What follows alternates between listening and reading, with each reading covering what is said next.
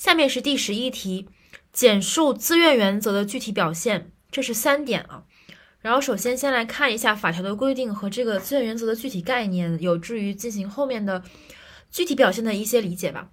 民法典第五条规定，民事主体从事民事活动，应当遵循自愿原则，按照自己的意思设立、变更、终止民事法律关系。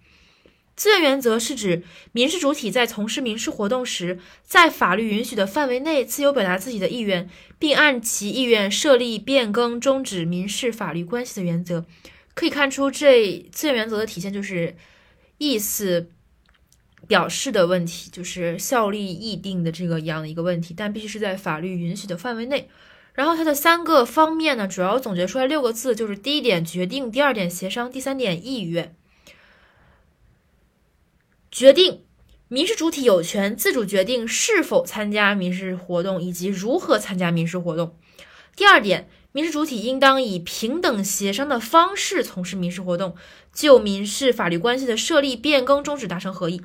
第三点，在法律允许的范围内，民事主体有权依其意愿自主作出决定，并对其自由表达的真实意愿负责。任何组织和个人不得非法干预。第一点，决定就是一个范围上的一个决定吧，就是决定是否参加以及如何参加。民事主体有权自主决定是否参加民事活动以及如何参加民事活动。第二点，协商，协商是一个核心啊，就是前面我们讲到的跟自愿有关的东西都是跟协商有关，协商是自愿的一个核心，平等协商啊，还有之前的那个意思表示自由啊，都是这个协商的一个问题。所以这第二点，协商，民事主体应当以这个这样一个方式，平等协商的方式从事民事活动，就民事法律关系的设立、变更、终止这三个动词，然后达成合意。